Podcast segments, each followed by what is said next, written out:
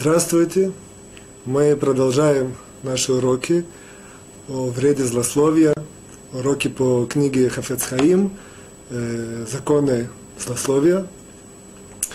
Э, мы не будем повторять то, что мы говорили на прошлых уроках, я только очень рекомендую для эффективности, для эффективности восприятия очень желательно знать прошлые уроки. Потому что в какой-то мере эти, каждый урок это продолжение предыдущих. Я только напомню, что урок состоит из трех частей. Первая часть мы делаем какие-то базовые положения о языке, о злословии, какие-то внутренние идеи этих вещей. Вторая часть мы разбираем один из запретов, из больше, больше 30 запретов, которые человек нарушает злословие. И последняя часть, в принципе, основная, мы непосредственно учим законы и положения о злословии по книге Хафец Хаима, э, запрет, законы о запретах, запрета о злословии. Начнем сегодня мы не с истории, а с интересного вопроса. Э, давайте себе представим семью муж и жена. И они живут, э, неважно, евреи, не евреи, по законам Торы, не по законам Торы. Интересно, всегда возникает между ними такой интересный подспутный вопрос – кто из них более главный? Несмотря на то, что, как правило, этот вопрос э, не обсуждается явно, однако как-то подспутно этот вопрос всегда фигурирует в любой семье. Интересно, что на, русском языке есть такое выражение «глава семьи». То есть, грубо говоря, это выражение отвечает само за себя. Глава семьи – это мужчина, поэтому мужчина главный. Если мы обратимся к источникам, то мы можем увидеть интересное противоречие. В псалмах Давида, в псалме 113, в 9, в 9 строке, написано явно, что жена – это глава дома. То есть на лицо есть противоречие. В русском языке принято называть глава семьи мужчины, а у евреев, как всегда, немножко по-другому, глава семьи – это женщина. Давайте немножко разберем, или э, действительно ли это является противоречием, насколько это противоречие, что мы из этого можем выучить. Я вам предложу три ответа, что называется, э, как решить это противоречие. Первые два ответа будут называться ответы, что называется, простые, народные – я точно не знаю, как это перевести, есть такое выражение, народный, мещанский простой ответ, когда есть какие-то сложные вопросы. И есть более глубокий ответ, всегда. И не, всегда, не всегда более глубокий ответ, он более правильный. Иногда бывают народные ответы, которые правильные. Для чего нам важно знать на любой вопрос несколько ответов, даже те ответы, которые в конце концов остаются неверные, не принятые. То, что называется, что бы мы могли подумать, это дает нам возможность увидеть динамику рассматриваемого вопроса, тенденцию и более глубоко охватить вопрос со всех сторон. Итак, кто главный в семье? Мужчина, в соответствии с названием глава семьи, э, существующим в русском языке, или женщина в соответствии, в соответствии с написанным в псалмах Давида что женщина – это глава семьи. Итак, первый, первый ответ будет следующий. Возможно, что есть разница между русской ментальностью и еврейской. То есть глава семьи, она, в принципе, черпает из русского языка, основана на русской ментальности. Даже мы, евреи, выходцы из России, все черпали, все возвращены на русском языке, на русской культуре. Вполне возможно, что у русского народа мужчина главный, такое есть понятие, знаете, сильный мужик, представитель такой, который властвует в доме. У евреев есть такое понятие, такой слабенький еврейчик, которого жена погоняет и, и управляет. Я отступлю на секунду и расскажу вам такую интересную историю, как-то, что просто как-то более почувствовать это понятие. Есть такая история, что один раз действительно в одной семье была очень властная жена и погоняла своим мужем, и он ее боялся. И каждый раз, когда она сильно злилась, он э, прям залезал под кровать и боялся выйти оттуда, пока не пройдет ее гнев. И как-то он решил собраться с силами и решил показать жене, кто главный в доме. И когда произошла очередная вспышка гнева, он вынужден, конечно, забежать под кровать, но когда она ему сказала, быстро выходи, Абраша, выходи, он ей крикнул из-под кровати, что я хозяин в доме, я главный в доме, я решаю, когда выходить, а когда не выходить. И не вышел.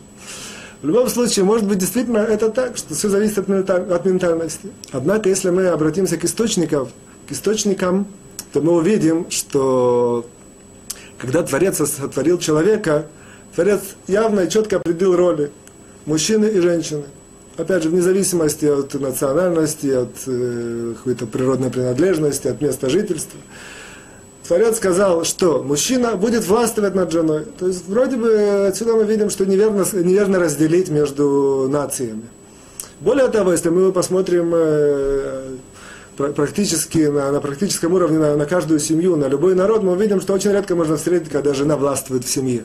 Соответственно, это не подходящий ответ на вопрос, который мы поставили, кто же главный. Второй ответ будет следующий. Возможно, действительно, что мужчина главный в семье, как мы говорим по-русски, глава семьи. Однако все зависит от ситуации. Русский язык, как правило, рассматривает ситуации, которые типичны русскому образу жизни. Мужчина, муж и женщина поженились. Семья состоит из двух, из двух человек. Из, иногда рождается ребенок из трех человек. И еще более редко рождается два человека, два, второй ребенок. Это максимум, более-менее, это 3-4 человека, 3 человека в семье. В такой маленькой семье действительно мужчина, он главный. Однако то, что написано в э, псалмах Давида, речь идет про еврейский народ. Еврейский народ, как известно, плодовитый и многочисленный. И в этой ситуации, когда семья большая, тут открывается вся действительность мужа, мужчины. Он становится не дееспособный, не дееспособный, теряет весь э, контроль и в, и в принципе открывается здесь суд, что женщина должна взять власть в свои руки и управлять домом. Поэтому женщина, как бы, можно, что можно сказать, отсюда видно, что женщина в какой-то мере является главной в еврейском образе жизни. Однако это тоже не очень верно, потому что если мы обратимся к еврейскому закону, к Шульхана Рух, который содержит еврейские законы, мы увидим, что в принципе, вне зависимости от, от, от состояния семьи, всегда ответственность за семью, она лежит на мужчине, всегда ведущий в семье он мужчина, всегда как ведущее положение, оно, оно положение мужчины. То есть мы видим, что вопрос остается вопросом. Кто же главный в семье, мужчина или женщина? Э, теперь перейдем к, э, скажем так, к правильному, более глубокому ответу. Для этого мы подчеркнем очень важную вещь, которая приводится мудрецами в нескольких местах в Талмуде, в Талмуде Недарим и в Талмуде Рувин. Мудрецы намеком, или даже более, более чем намеком, говорят, что основная проблема всех, э, основ, основная причина всех проблем в жизни человека во взаимодействии его с окружающей средой, это проблема в неопределенности терминов, одна из, одна из основных проблем, в неопределенности терминов, которые он употребляет. Талмуд приводит такую историю, что жена, муж и жена были из разных мест, он говорил определенные сленговые э, на диалектическом таком языке, а жена не всегда это понимала, и между ними были проблемы. Он ей говорил, сделай мне суп на своем диалекте, а она ему делала жаркое, потому что э, по, по диалекту ее места суп это было жаркое и так далее. Я не углубляюсь то, сами по себе интересные рассказы, которые Талмуд рассказывает. Поэтому для того, чтобы решить наше противоречие, нужно определить, что такое что, что, что значит главный, что значит главный в семье. Это нужно определить. Такая, кстати, интересная история, она имеет именно э, источник из русского наследия, из русского наследия, не из Торы. Такой спор между белкой и охотником. Белка сидит на дереве, и охотник ее обходит. Но по мере того, как он обходит дерево, белка тоже движется, и он никогда не видит ее спины. Он обходит, он никогда не видит, ее видит все время со спины, никогда ее не видит лица. Когда он обходит полный круг, есть между ними спор. Охотник говорит, я тебя обошел, потому что я обошел дерево, на котором ты сидел, а белка говорит, ты меня не обошел, как может человек обойти другого, не видя его со всех сторон? С видом, что все зависит от, как, э, как, от определения, как определить понятие «обошел» в этой ситуации. О, на нашей ситуации нужно определить, что значит глава семьи. Итак, пробуем это определить. Для этого, опять же, обратимся к источникам. Наши мудрецы открывают нам интересный факт, интересное положение, что оказывается мужчина – это не человек. Точно так же, как и женщина это не человек. Тора учит нас и определяет, что только вместе они составляют понятие, которое называется человек. Называется, они являются две, двумя, две, две половины целого, двумя половинами одной вещи, одной, одной сущности, которая называется человек. Поскольку эта сущность, которая называется человек, состоит из двух частей, то понятно, что когда мы говорим о понятии главном, очень может быть, что в какой-то перспективе мужчина более главный, а в другой перспективе женщина более главного, главная. Что же это за две перспективы? Для этого я приведу маленькую такую аллегорию. В любом э, государстве структура э, управления государством, она состоит из э, президента, из премьер-министра. А есть всегда министры. Министры, министр транспорта, министр культуры и так далее. Так вот, всегда в любом государстве есть министр внутренних дел и министр внутренних дел, извиняюсь, вне, вне, и министр вне, внешних дел, внешних вопросов. Точно такой же, э, точно такое же отношение, в принципе, существует между мужчиной и женщиной в семье. Мужчина является министром внешних дел в семье, а женщина является министром внутренних дел. То, то есть, опять же, эта тема очень большая, очень глубокая, и к нам непосредственно не относится. Поэтому я говорю только конспективно, только чтобы подойти к непосредственно к тому, что нам интересно.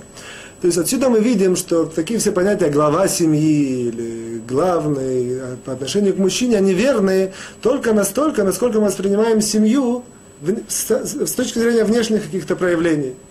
Поскольку все культуры мира, как правило, это культуры внешние есть они не занимаются тем, что происходит внутри, внутри народа, внутри человека, то поэтому понятно, что самое простое и более, и более даже, может быть, правильное определение, что мужчина, он глава семьи, действительно, потому что мужчина, он министр иностранных дел, министр внешних э, вопросов. То есть внешнее лицо семьи, оно видится через мужчину, через мужчину который, который его представляет. Однако мудрецы нам открывают секрет, что вся внутренняя начинка семьи, она, в принципе, зиждется и базируется на женщине. Поэтому от женщины зависит во многом воспитание детей, от женщины зависят все духовные стремления семьи, от женщины, от женщины зависит все потайные страсти, скажем так, которые есть в семье, и всякие потайные желания, которые никто даже не знает, знает только муж и жена, они во многом, во многом определяются и зависят от женщины. Почему? Потому что она является министр внутренних дел. Все, что происходит внутри семьи, она является генератором всего этого. Продвинемся еще немножко. Мудрецы нам рассказывают, что в трактате Кедушин на 49 странице я скажу такое правило, я, я часто употребляю трактаты. Если я говорю просто трактат, это просто, чтобы привести какую-то информацию. Если я говорю страницу, то это, как правило, интересно посмотреть, что там написано. Так вот, э, на 49-й странице в конце трактата Кидушин приводят нам мудрецы о различных вещах, которые, духовных вещах, которые спустились в этот мир, и в какой пропорции они, они распределились между живущими в этом мире. Приводят нам мудрецы, что 10 порций, 10 мер разговора не зашли в этот мир, 9 из 10 взяли женщины, и одну взяли все остальные. То есть отсюда мы видим, что основная отличительная черта, которая отличает женщину от мужчины, это разговор – Теперь вспомним то, что мы говорили на том уроке. Не, не, не повторяя, только вспомним конспективно. Мы узнали, мы доказали, объяснили, что разговор, его основное предназначение и смысл – это управление. Сюда мы видим, что женщина, являясь основным содержателем, основным поставщиком, как бы так сказать, разговора, она, в принципе, этим руководит тем, чем ей дано руководить. Мы уже знаем, ей дано руководить внутренним, внутренней структурой, внутренней, внутренней начинкой семьи. Сюда мы видим, что такой простой интересный факт, что на, в принципе, на более глубоком уровне, на более глубоком понимании вещей, мы видим, что от того, как женщина говорит, во многом зависит духовное лицо семьи. Понятно, что любое духовное, оно имеет на проекцию на материальном, оно во многом определяет и материальное лицо семьи. Оно во многом является определенным таким ядром и зарядом семьи, который дает, может дать плоды не немедленно, а через какое-то время можем увидеть вдруг какие-то странности в семье. Нужно знать, что очень может быть, э, большой очень вероятностью. Все зависит от того, как внутренняя эта начинка, как была, как она, как, как она действовала. И, в принципе, а более по-простому, как женщина говорила, что она говорила, как, насколько был ее разговор исправен, и верен, и хорош. Вот. Речь не идет про разговор женщины внутри дома. Речь идет про разговор женщины в принципе. Можно здесь спросить такой вопрос. Нам мудрецы в э, трактате Сота говорят, что самая большая разрушительная сила дома, еврейского дома, с точки зрения со стороны женщины, это когда женщина гневится – Вроде бы мы здесь говорим про злословие, про плохие, про неумение правильно использовать язык. Однако это не противоречие. Мудрецы нам говорят про разрушение дома фронтально. То есть, если жена гневится, то просто видно на глазах, как дом идет, как семья идет и рушится. И постоянно еще трещина, еще трещина. Какой-то здесь, здесь, упал какой-то основа, фундамент. Это что касается гнева жены. Когда мы, речь когда мы говорим о злословии и о неправильном разговоре э, со стороны женщины, здесь речь идет про, скажем таким выражением, бомбе замедленного действия. Семья тоже э, дает трещины, рушится и валится. Но она валится очень-очень медленно. То есть мы это не видим. Мы только увидим, может быть, через 10 лет каких-то странных детей. Или мы увидим через 20 лет какие-то странные взаимоотношения между супругами. Или мы, может, увидим это в каких-то разных ситуациях. Вдруг, э, что семья, которая вроде бы, вроде бы, казалось нормальной, потому что, опять же, на внешнем уровне муж он лицо семьи, а на внутреннем уровне у него был э, постоянно и постоянно гниль и, ну, так далее. Я не хочу очень сильно углубляться в эту тему. Что нам важно для нашего, для наших уроков, для нашего э, изложения материала, нам важен следующий факт. Кроме этического подбодрение, что, что можно если так выразиться, на то, что женщина очень должна следить за своим языком, и должна очень, очень важно, чтобы женщина говорила красиво, аккуратно, не насловила, не сплетничала, не клеветала, потому, потому что это очень э, характерно женщинам все эти формы. Это, это характерно им, в этом это не их вина, это, это природа, природа человека, природа женщины такова. Вот. Поэтому, ну, скажем, если женщина будет больше и более, более внимательно относиться к этим вопросам, их изучать и пытаться исправить, то и награда, соответственно, ее больше. Потому что, как известно, мудрецы нам сказали в э, трактате «Авод», в трактате «Получение отцов», в пятом пятой части, в конце, сказали, что вся награда в этом мире духовном, она в соответствии с, э, насколько человеку было тяжело преодолеть какие-то барьеры, насколько ему было э, трудно. Что нам важно? Нам важна следующая вещь, которую я непосредственно сейчас перехожу. Э, я очень надеюсь никого не обидеть, я очень, как бы, но это важная вещь, поэтому я не могу ее обойти. Как э, известно, это понятно, здравый смысл это говорит, и мудрецы это говорят, со всех сторон это понятно то, что я сейчас скажу, что злословие это, скажем мягко, недуг у человека. Это недуг. На духовном уровне это недуг. Как любой недуг, как любая болезнь, ее нужно лечить. В любой болезни есть какие-то лекарства, есть какие-то пути лечения. Эти пути лечения, они нам передали мудрецы. И несмотря на то, что наш урок не, не называется лечение от злословия, а, законы злословия, тем не менее, я прошу всех э, разрешения иногда э, в какой-то ненавязчивой форме показать, э, показать правила, показать э, образы и возможности, как, в принципе, лечиться от злословия. И вот здесь нам важно вся эта, вся эта предисловие, которое мы сказали, кроме того, что оно само по себе интересно, важно знать, что лечение у мужчины и у женщины, оно разное. Оно зависит от их структуры души.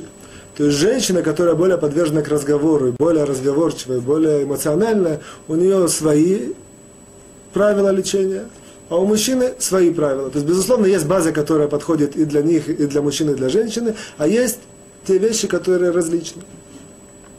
Сделаем еще один маленький шажок, что оказывается, что существует такое понятие мужчина с женской душой. Опять же, это глубокая тема, я надеюсь, очень вместе с вами молюсь к Творцу, чтобы быть понятым правильно. Это глубокая тема, чтобы человек, я прошу, не пытался на одном, э, за, секунду вдруг понять всю глубину этого вопроса. Однако есть такое понятие мужчина с женской душой.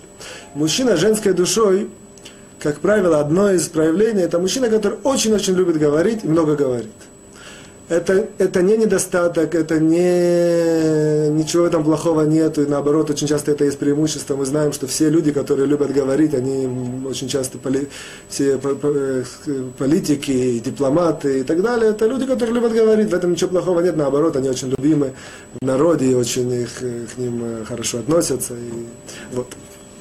Что нам важно – нам важно, что мужчина с женской душой, он тоже, в принципе, для него более, более правильно будет использовать методы лечения, опять извиняюсь за такое выражение, которые, в принципе, подходят для женщины. То есть, когда мы будем говорить э, ненавязчиво и намеком даже о каких-то возможностях лечения, важно знать от злословия, то важно знать, что для мужчин оно одно, для женщин оно немножко другое, и для мужчин с женской душой оно более похоже на то, как, как, каково оно у э, женщин. Э, для того, чтобы определить понятие мужчина с женской душой, может, мы при случае разовьем эту тему. Что такое мужчина с женской душой? Для этого нужно просто больше, больше, более, более, более тонко знать, более подробно знать о структуре человеческой души. Итак, на этом мы, в принципе, заканчиваем эту часть, первую нашу часть. Единственное, я вам, например, скажу примером, что для мужчины, для того, чтобы бороться со злословием, очень эффективно учить законы злословия более глубоко. То есть, когда, учи, когда мужчина с мужской душой учит э, законы злословия в глубину и углубляется в них и пытается их анализировать и понять какие-то тонкости более глубоко даже, чем мы учим на этом, на этом уроке, в этом случае он, это очень эффективно его лечит. В то время как для женщины такой, такой способ лечения он не, не очень эффективный, э, не, не эффективный. Для женщины более эффективное лечение на практическом уровне. Делать какие-то практические, скажем, упражнения, скажем так. Вот. Одно из таких упражнений, это, это к примеру, э, заниматься и читать э, книгу псалмы Давида. Это, нужно это, отдельно эта тема, отдельно это я должен это объяснить. Это, это, это очень тяжело, это очень просто и очень тяжело.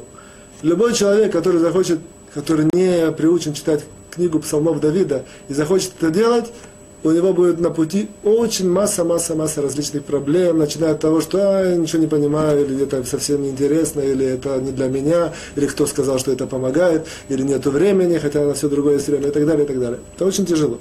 Но с другой стороны, я вынужден вам сказать, что это очень эффективный метод для женщин э, бороться со злословием. Я без обещания мы разовьем эту тему. Теперь мы переходим ко второй части этого нашего урока о запретах, которые человек проходит к злословию. На прошлом уроке мы разобрали первый запрет, который приводится в книге 3 Пятикнижия Вайкра на 16 часть 19 стих. «Не ходи, Рахиль, злословщик и сплетник в своем народе». Сегодня мы переходим ко второму пункту. Второй пункт из книги Шмот, числа второй книги Пятикнижия – 23 часть, 23 часть, первый стих. Часть этого стиха говорит следующее. И перевожу сразу на русский язык. Не бери пустые слухи. Мудрецы нам поясняют в трактате Псахим, что не бери имеется в виду не слушай и не говори. Не бери, то есть не, не бери и не давай. Это специальные толкования мудрецов, почему это они так из, из грамматики языка они это выводят. То есть не давай, то есть не говори пустые слухи и не принимай пустые слухи. То есть человек, который злословит, он проходит, нарушает следующую заповедь, не давай и не бери пустые слухи. Мы видим, что не только говорящий нарушает заповедь, мы первый раз знакомимся с понятием, что и слушающий, он тоже нарушает заповедь, однако более подробно в дальнейшем мы это, когда будем учить законы, мы увидим, в каких, в какой ситуации слушающий нарушает, в каких условиях говорящий нарушает. Однако здесь важно подчеркнуть, не говори, не бери пустые, пустые слухи. Вот. Хафицхайм нам здесь в объяснениях приводит очень интересное расширение этого, этого запрета. Основное, оказывается, что основное, основное, о чем этот запрет говорит, он говорит не о злословии. Он говорит о судебных, о инструкции судьи, судье, еврейскому судье, как вести еврейский, как вести, управлять еврейский суд. Одно из э, необходимых требований к судье, к судье, ему запрещено слушать одного из э, пациентов, как сказать, одного из, одну из сторон, э, прежде, э, отдельно, без того, что он слышит вторую сторону.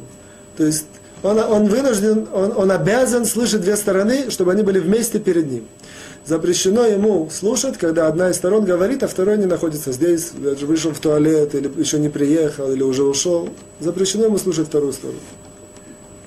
Откуда мы это учим? Из этого стиха «Не бери пустые слухи».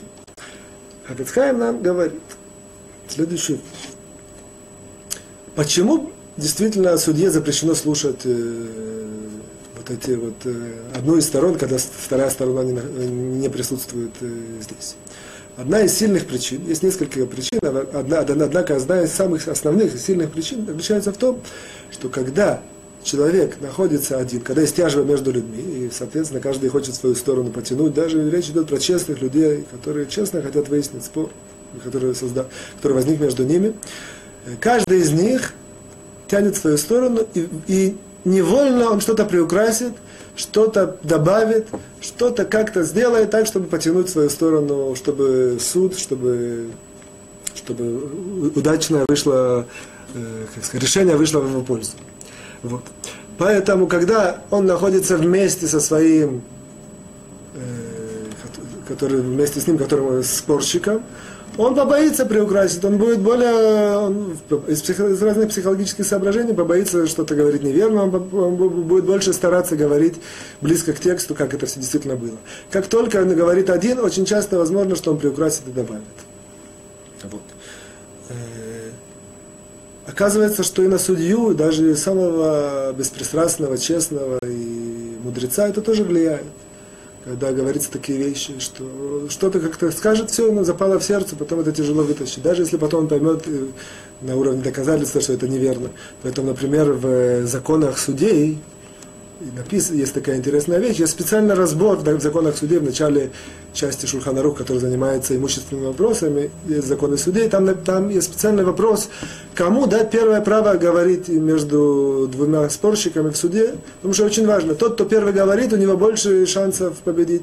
Он первый говорит, он излагает вещи, эти вещи западают в сердца судей, и потом второму очень тяжело это изменить. Поэтому очень важно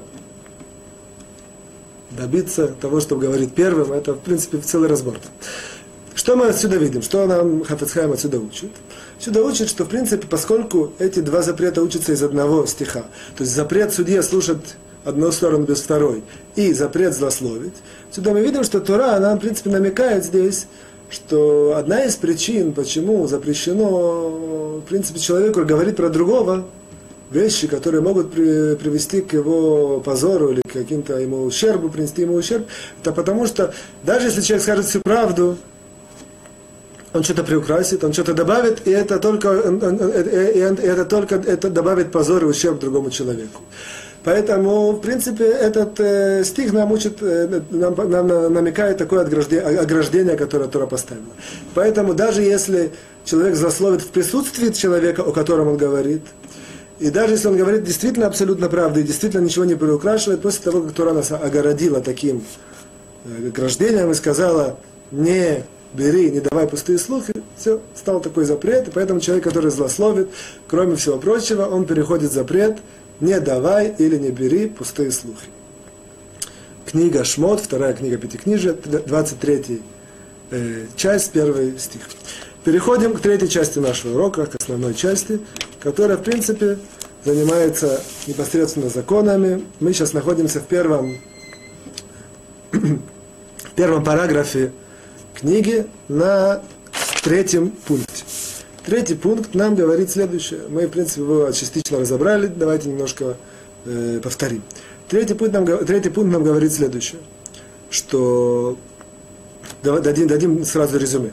Говорит, что есть, да, есть э, уровни. Уровни в злословии. Самый низкий уровень – это сплетни. В принципе, он в принципе, имеет статус обособленный. Однако он учится тоже из тех же стихов, поэтому это, в принципе, называется не самый низкий уровень злословия – это сплетни. Второй уровень злословия, в принципе, о котором мы говорим, это человек рассказывает другим о каком-то другом человеке, даже правду – и как результат его рассказа наносится ущерб, а то, как результат информации, которую он распространяет, наносится ущерб или позор этому человеку, про которого он говорит. Третий уровень и четвертый уровень, между ними нету, э, невозможно установить, какой более тяжелый. То есть третий и четвертый уровень, соответственно, следующий. Третий уровень – это злостный злословщик. Это человек, который уже привык говорить, злословить и даже не, не обращать внимания на то, что он это делает. Он это делает без зазрения совести, что называется. И четвертый уровень – это человек, который, э, в принципе, клевещет на другого или очерняет его имя, он злословит и плюс к этому говорит неправду. В конце этого урока меня спросили, какой же, в принципе, после урока уже, что же более тяжело – когда человек злостный злословщик или когда он э, клевещет на другого человека. Оказывается, у каждого из, из этих э, статусов есть свое более отягощающее э, звено. То есть злост, злостный злословщик, его тяжесть заключается в том, будем учить следующий пункт, четвертый пункт, мы увидим его тяжесть. Это очень тяжелый грех, мудрецы хотят его поставить на, хотят его определить как самый большой грех, который существует. Мы это увидим сейчас, в четвертом пункте. С другой стороны, человек, который клевещет на другого, есть в нем отягощающая э, такое составляющее, что это единственный из грехов, который в судный день, Йом-Кипур, имеет человек право не простить. Как известно, что в судный день все друг у друга просят прощения, и очень большая заповедь очень большая вещь, простить другого человека, простить, простить всех, кто причинил ущерб человеку. Это, в принципе, очищает его душу, и на духовном э, уровне это хорошо для всего народа. И он, он в духовном плане поднимается. Это не просто какой-то такой жест, э, или не какой-то дипломатический прием. Это, в принципе, очень большое духовное очищение простить других людей. Однако есть такая, э, один из запретов, который имеет человек право не простить, это, это, это если на него была э, распространена клевета, он имеет право это не простить. Мы не, не, не вдаемся в эти подробности. Видим, что и клевета, и злостный злословщик, у каждого из них есть какая-то сторона более тяжелая есть, чтобы не быть, э, чтобы сказать все верно, есть еще одна ситуация, когда имеет право человек не простить, когда речь идет про какие-то денежные ущербы, которые ему не возвратились, и он не прощает, потому что он знает, что если он простит, то все, человек э, никогда ему не возместит. В этом случае он как бы прощает при условии только, что если денежные ущербы ему будут возмещены. Итак, наша тема это злостный злословщик. Оказывается, злостный злословщик это, мы сказали в конце этого урока, это человек, который без зазрения совести клевещ, э, говорит злословие. Он не пытается бороться с этим, и он, э, в принципе, получает такой, что называется, обособленный статус, который его выделяет от всех других э, уровней дефектов речи, скажем так. Э, основная причина его э, несколько, поскольку мы уже знаем э, некоторые основоположения, можно сказать, Первая причина в этот момент, поскольку мы знаем, на том уроке мы учили, что человек языком своим управляет миром. Безусловно, чем выше духовный уровень, тем больше его влияние. Однако и на низком духовном уровне человек управляет миром, если он говорит э, злословие, и у него нечистый язык, он, в принципе, что он делает, он просто э, портит этот мир человек, который портит этот мир, это, в принципе, является очень большой грех. Поэтому его мудрецы выделяют и подчеркивают, говорят, что это одно из самых больших нарушений, злостный злословщик. Кроме того, мудрецы нас учат э, в трактате Китушин э, о том, что человек, который несколько раз сделал нарушение, он, он уже теряет чувствительность к этому нарушению, и он чувствует, что нарушение можно. Он, либо он уже даже забывает, что он это делает, либо у него возникает определенная этические, этическая защита, внутренняя защита против, против каких-то совести, скажем так совесть ему говорит не делай, а у него ну, есть такой ну, этический уже создался система, которую он объясняет, нет, нет никакой проблемы так делать. Каждый раз он объясняет, что как же можно в шаббат не работать, не включать свет, а как же можно жить без света. Он совершенно не знает, что сегодня вообще есть приспособление, которое человек может не включать свет в субботу, даже не, не заметить, что есть какая-то в этом проблема. И так далее. В других э, запретах это то же самое. Однако у человека есть такой этический система, защиты. То же самое в случае злословия. Когда человек много раз уже позлословил, он получает такой статус, в принципе, даже сам по отношению к себе. Злостный злословщик – говорит про всех без зазрения совести, не обращает внимания, что он в глаза других людей выглядит отрицательным образом, он не обращает внимания, что он причиняет много зла другим людям, он не обращает внимания, не, не, не, не, не, не, знает, даже может очень часто, что на духовном уровне он просто рушит и калечит свою душу и, и, и, и в глубь, и в ширь, он это не знает. Он стал злостным злословщиком, и это определенный статус, который нам третьем пункте подчеркивает Хафицхайм, что он, в принципе, является э, самым или одним из самых тяжелых э, вопросов языка. Переходим к четвертому пункту. Четвертый пункт очень интересный, надеюсь, что нам удастся его разобрать.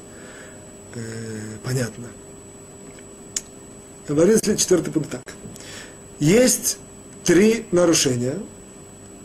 Э, на языке э, Талмуда это называется четыре тяжелейших, три тяжелейших нарушения.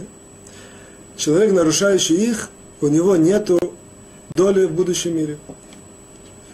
Говорит нам Хафицхайм, приводит, безусловно, от мудрецов, что есть много доказательств, что человек, который злословит, это еще более тяжелое нарушение, чем три тяжелейших. Сейчас мы скажем, что, что, что они собой представляют, сейчас мы их разберем и он является, в принципе, самым тяжелым нарушением. Однако, добавляет Хафицхайм, речь идет про человека, который является злостным злословщиком. То есть, в принципе, третий, четвертый пункт, они связаны. Мы видим, отсюда учим, э, злостный злословщик – это самое тяжелое нарушение, которое, в принципе, существует из всех нарушений, которые есть. Попытаемся углубиться сюда. Во-первых, что это за три нарушения, самые тяжелые? Это идолопоклонство – э, убийство и разврат. Это три тяжелейших нарушения, которые, есть такое правило, что все заповеди, которые человек заповедано ему выполнять, когда он, создается ему ситуация опасности для жизни, все заповеди отклоняются, и жизнь человека является наивысшей ценностью, не как в других э, религиях, которые копируют иудаизм, которые копируют Тору, а в Торе все часто идет в ногу за здравым смыслом. Даже есть такое, это учится из такого стиха, стиха из Торы, что и жил в них, то есть мецвод, э, заповеди даны для того, чтобы человек с ними жил, жил в них. И мудрецы в трактате Юма говорят, чтобы жил, а не умер, э, выполняя их. Поэтому все заповеди отодвигаются. Кроме трех тяжелейших заповедей, которых есть заповедано человеку отдать свою жизнь и не, при, и не нарушить их. Это если ему нужно, вынужден убить кого-то, или заниматься развратом, или э, заниматься идолопоклонством. Вот. Эти три заповеди являются тяжелейшими заповедями. В принципе, это целая тема, и целая, можно это учить очень долго, само по себе, почему это так, из чего это учится, и какой там внутренний смысл. Однако мы это пока оставим как факт. Так идолопоклонство является, ой, не идолопоклонство, извиняюсь, злословие, явля, злостный злословщик является более тяжелым, чем все эти три. Давайте немножко попробуем объяснить, чтобы не оставить это, э, в принципе, чтобы не оставить это голой темой и законом без, без смысла. Хафицхайм здесь он почему-то не очень объясняет, он, он отсылает это к источникам, он отсылает к Рамбам, в Рамбам есть комментатор Кесов Мишна, и если немножко посмотреть там, они больше занимаются тем, чтобы обосновать, что это так. То есть мы в наших уроках не спорим с мудрецами, мы верим им, вот, что это так, однако обоснование попытаемся дать. Почему это так? Какой-то смысл. Мы, люди из России есть в этом большой секрет, я не углубляюсь в это, почему. Они очень любят, чтобы все было обосновано. И это, только намекну, это очень часто, это связано, как правило, с тем, что э, у них высокие души относительно. Их души требуют объяснений. Они не могут жить э, без объяснений. Это, э, опять же, целая тема, извиняюсь, если я только говорю намеком. Э, попробуем объяснить. Э, структура человеческой души, она в принципе состоит из трех основных э, компонентов. Это можно рассмотреть в разных плоскостях, однако мы это рассмотрим в простой плоскости. Есть душа, я в данном случае вам э, даю такое определение, которое я слышал от Равина Равашер Кушнир, известного Равина русскоязычного, который это определил следующим образом, и для нашей темы это довольно удачно так определить. Есть душа э, животное, есть душа эмоциональная, есть душа разумная или духовная, скажем так. Так вот, это, в принципе, три основные составляющие человека. Если это, грубо говоря, являются три ножки, на которых человек опирается. Если какая-то из этих ножек перебивается, ломается, то человеческая система просто падает. Если у человека происходит э, поломка материальной души, или эмоциональной, или духовной, то, в принципе, человек э, очень, что называется, очень Иногда это выражается в виде депрессии, а на более глубоком смысле человек теряет свою человеческую сущность. Это все есть намек этому, это не я придумал. Намек в этом, э, даже более, более чем намек, у мудрецов, э, по учению отцов, в четвертом части, в четвертой части, есть такое выражение зависть, э, страсть и жажда славы, они человека уводят из этого мира, причиняют ему зло. Зависть – это когда, когда ломается эмоциональная структура человека. Страсть – это когда ломается животная духовная структура человека. И жажда славы – это когда ломается духовная составляющая человека. Вот. Поэтому, в принципе, эти три преступления, которые, мы, которые нам мудрецы говорят, э, идолопоклонство, убийство и разврат, они в принципе в какой-то мере являются нарушениями, которыми человек берет и рушит одну из своих трех составляющих. У себя или у другого человека, в принципе, он рушит, э, поскольку все евреи, они созданы, Тора дана евреям, и все евреи, они составляют одно целое, и они друг друга заручаются, и невозможно смотреть на одного еврея, в принципе, как на самого себя. Поэтому, если эти три составляющие, они гниют, то происходят очень большие проблемы. И поэтому идолопоклонство, а на более глубоком уровне идолопоклонства это не значит, что человек пошел в монастырь и начал биться головой об стенку идола. Идолопоклонство, в принципе, оно включает в себя, я просто боюсь даже в это входить, оно включает в себя э, различные более приземленные вещи. Если человек э, верит э, и полагается только на свои деньги или на свои знакомства, на свои контакты, и забывает о Творце. И живет он такой жизнью сам по себе. Это, в принципе, есть здесь запах идолопоклонства.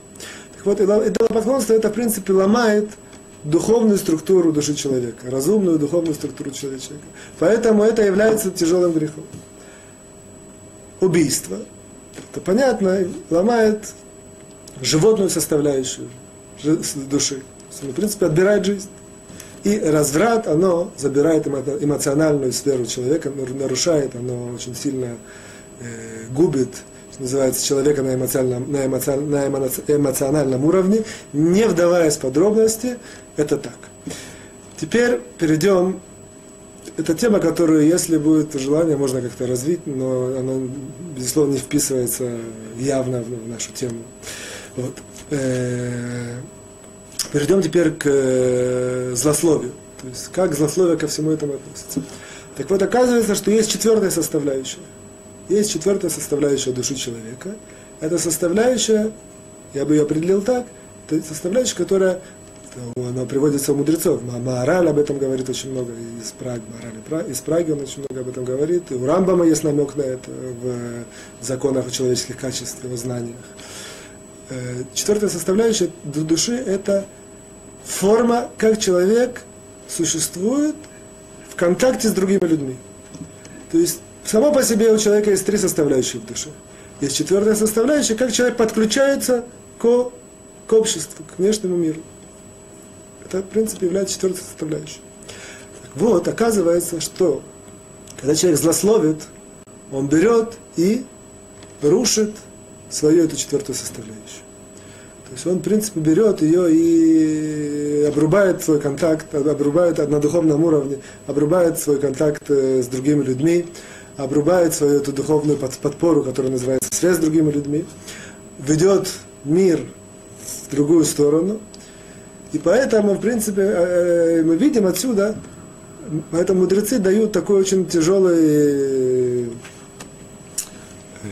вес этому нарушению, злостному злословщику, что эта духовная составляющая, она, она, она идет, она тяжелее, чем три других. Три других, они, в принципе, человек сам по себе. А эта составляющая, она, она, она просто рушит всю структуру, всю еврейскую структуру мира.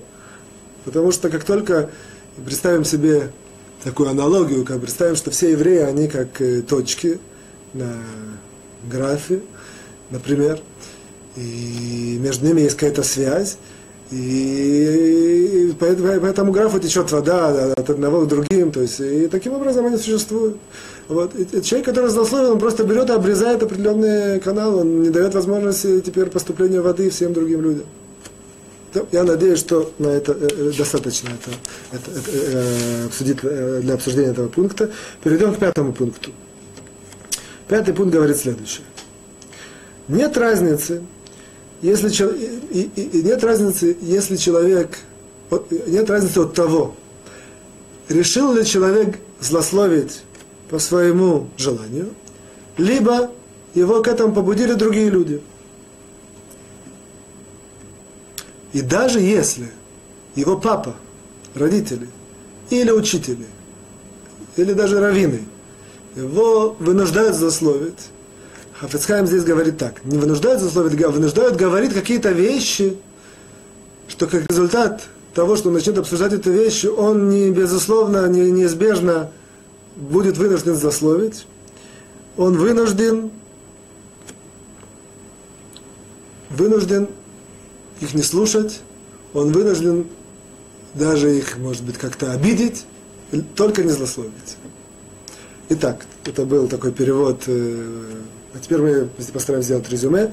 Человеку запрещено злословить и самому, и по своей инициативе и как результат влияния других людей, и даже как результат влияния людей, которых он обязан уважать и почитать, ему запрещено злословить, даже если они не просят его в явной форме злословить, а просто обсуждают с ним какой-то вопрос, и он, и он понимает, что как результат обсуждения он вынужден злословить, и запрещено ему с ними говорить, ему нужно уйти, запрещено ему злословить во всех этих, даже, даже тогда. То есть мы видим, что нет никакого послабления, когда можно злословить. Мы увидим, что есть ситуации дальнейших, э, пунктах, параграфов, видим, что есть ситуации, когда человеку разрешено говорить э, про других людей. Это специальные ситуации, специальные условия должны быть.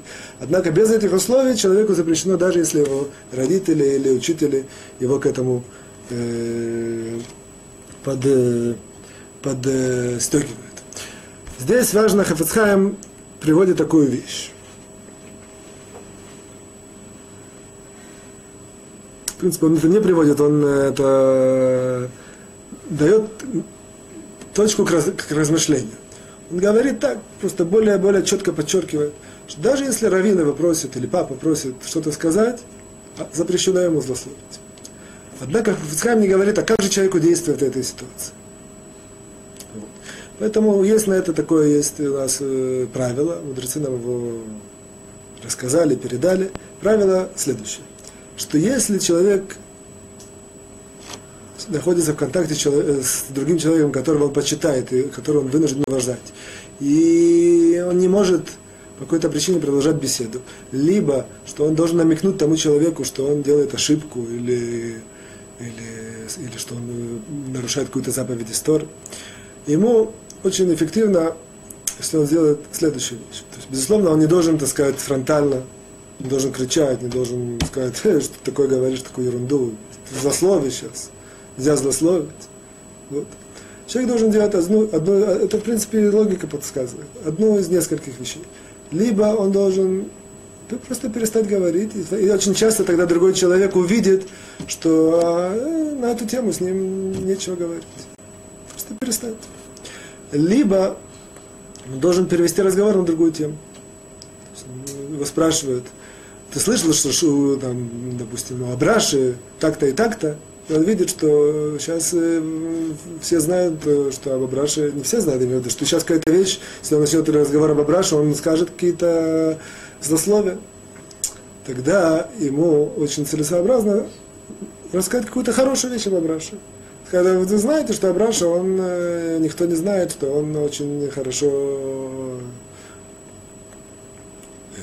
умеет учиться, например. Вот. Даже несмотря на то, что другие люди, они хотят что-то услышать отрицательное об Абраше, а он говорит хорошее. Еще раз ему об Абраше, он говорит, а вы знаете, я очень люблю Абраша так э, обаятельно улыбается. Постоянно он дает себе подпитку, чтобы не, не, не, не завести с ними на разговор. И третий э, простой совет, это просто, что, что человек, если он видит, что ничего не помогает, он просто должен сказать, начать с извинения, сказать, я очень извиняюсь, у меня есть большая проблема. Я вот недавно учил законы. Я слышал, что в такой ситуации это, в принципе, называется злословить. Я точно не знаю законы, я боюсь нарушить. Я бы не хотел это, об этой, эту тему говорить. Вы меня очень извините. Таким образом, это какие-то такие простые правила, как можно уйти от разговора. Э, да, пойдем дальше. Э,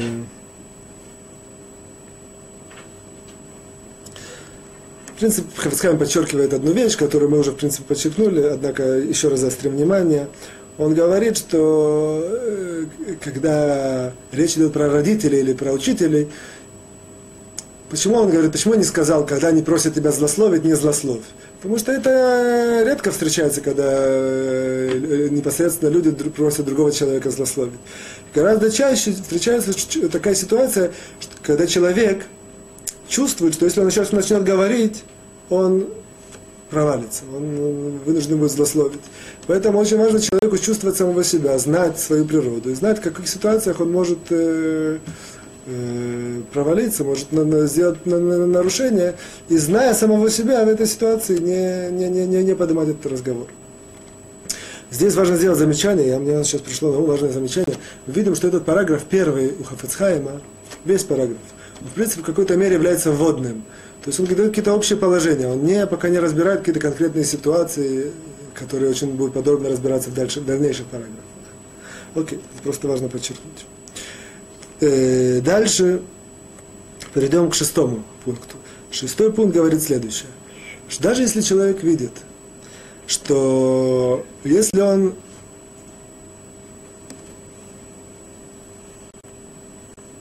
не будет злословить. У него будут проблемы в обществе.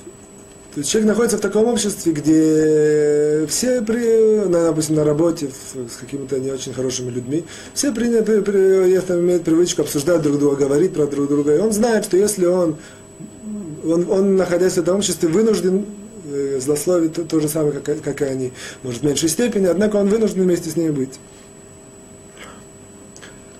И если он это не будет делать, то ему будет нанесен ущерб. То есть либо его выгонят с работы, либо у него какие-то будут э, социальные проблемы в, в общении с другими людьми. Либо просто люди будут его, э, он э, такой прослывет э, о, нем слух, что он странный человек. Э, что-то говорит, мало говорит, или не, не в тему говорит, есть такие выражения. Вот. Во всех этих случаях человеку, тем не менее, запрещено злословить и не... Человек должен знать, несмотря на это, что его могут выгнать с работы, он может какие-то потерять контакт с людьми, или у него может какие-то э, быть э, трудности в общении с людьми. Во всех этих случаях это не дает права, не дает разрешения злословить. Вот. Хафицхайм здесь нам подчеркивает очень важную, интересную э, вещь. Говорит следующее. Говорит, в принципе, это на этом мы, наверное, закончим сегодняшний урок. Само по себе важный, важный закон – если человек вынужден, не вынужден, должен выполнять э, повелительную заповедь Торы, и она сопряжена с денежными растратами, то Тора нам говорит, что до 20% от своего достатка человек обязан вложить, чтобы выполнить повелительную заповедь Торы. Больше этого не обязан.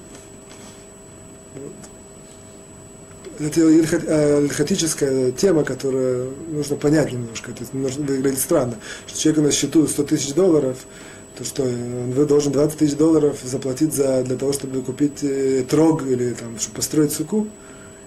Ответ, в принципе, да. Но поскольку это немножко шокирующий ответ, так я, я в эту тему не углубляюсь. Нам важна вторая сторона.